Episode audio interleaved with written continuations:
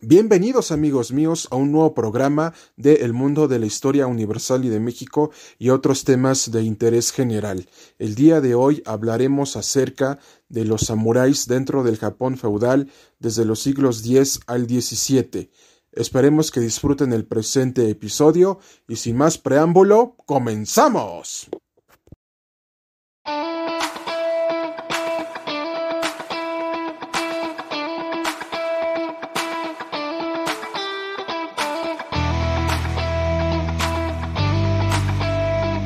A todo nuestro foro histórico se les comenta que los samuráis tenían la principal función de servir y proteger a sus amos, es decir, al emperador, y una vez que éste muere, ellos iban a servir a otra persona porque no podían quedarse sin amo, ya que en caso contrario de que se quedaran sin nadie a quien servir, se convertían en un ronin. Un ronin es aquella persona que está sin amo, es decir, que es un agente libre y puede hacer lo que quiera, pero también los samuráis se vieron corrompidos por la corrupción, el poder y la ambición, y de hecho también les comentamos que hicieron varias guerras civiles entre ellos para quedarse con el poder. Esto precisamente fue lo que ocasionó la desaparición de los samuráis dentro de la historia del Japón y que es muy recordada porque el ser un samurái en esa época representaba eh, el honor y el sentido de pertenencia, de pertenecer a un país y de proteger a tu gobernante a costa de tu propia vida, porque ellos veían la muerte como algo bueno y que se les iba a recompensar por haber defendido a su emperador. Pero también uno de los aspectos negativos que tienen los samuráis es que hacían constantes guerras civiles entre ellos para quedarse con el poder, y lo cual terminó corrompiendo su naturaleza principal que era servir a su emperador y proteger a su país de invasiones extranjeras. Pero lo que nos data la filosofía de los samuráis es que siempre debes de estar concentrado, calmado y proteger y luchar por lo que más quieres en la vida. En este caso, los samuráis debían de proteger a sus gobernantes para evitar que otras naciones o potencias los conquistaran y los corrompieran. Pero ya vimos y ya analizamos en este podcast que los samuráis hacían constantes guerras civiles entre ellos para quedarse con el poder, pero también tienen una gran filosofía acerca de la vida. ¿Y cuál es esta filosofía?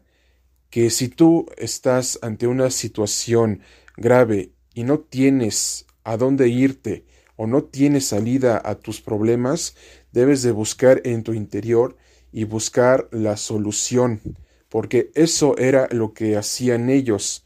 Al tener toda esta filosofía de la vida, es que ellos buscaban las posibles soluciones a un conflicto armado para atacar al enemigo en un lugar desprevenido en el cual principalmente el enemigo no podía darse cuenta que cometió un error y ese error fatal que, que cometiera sería principalmente su derrota fatal. Esto era lo que hacían los samuráis porque eran estrategas de guerra, sabían perfectamente las debilidades de sus enemigos y el punto débil en donde atacar. Por eso esto es lo que hace interesante a los samuráis, porque sencillamente ellos veían cada situación de una manera distinta, buscaban la solución perfecta para ganar la batalla y seguir avanzando hasta aniquilar a sus enemigos. Por eso se les conocía como monstruos, demonios, que cortaban cabezas con sus espadas filosas. Y la verdad, todo esto de los samuráis es bastante interesante porque nos demuestra que si tenemos a grandes soldados y guerreros que luchan por nuestro país, eh, nuestra nación será la más poderosa y más grande de todas. ¿Por qué? Porque eran disciplinados, y además también tenían este sentido de la lucha y de proteger a los menos débiles y a sus gobernantes para tener una sociedad próspera, en paz y que hubiera más desarrollo y crecimiento económico en su propio país. Porque de no haber existido esta clase de guerreros, Japón no sería lo que es ahora, porque mucho de lo que tiene Japón como antecedente se lo debe a los samuráis. ¿Por qué? Porque son disciplinados, son educados y saben perfectamente cómo arreglar los problemas de la vida. Y eso era precisamente lo que hacían los samuráis en ese tiempo.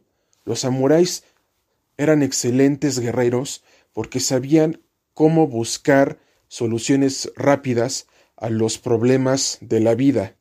Esta filosofía de los samuráis también la podemos aplicar en nuestra vida.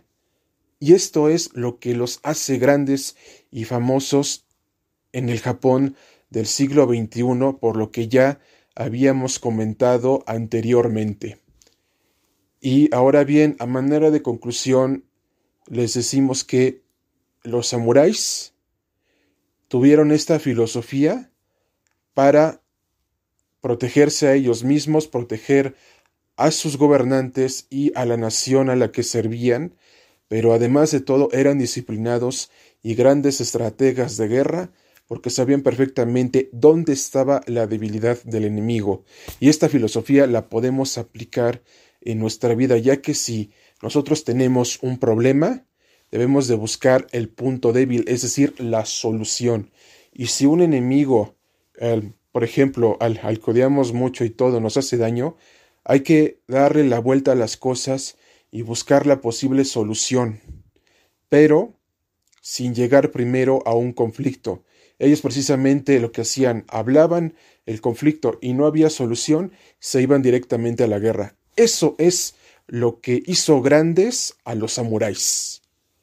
Y les comentamos que si este podcast llega a las 20.000 reproducciones, les hablaremos acerca de las principales guerras entre clanes de samuráis que sucedieron durante los siglos X al XVII. Nos vemos en un próximo episodio. Recuerden que ustedes forman parte de nuestra comunidad histórica. Hasta pronto amigos y cuídense mucho.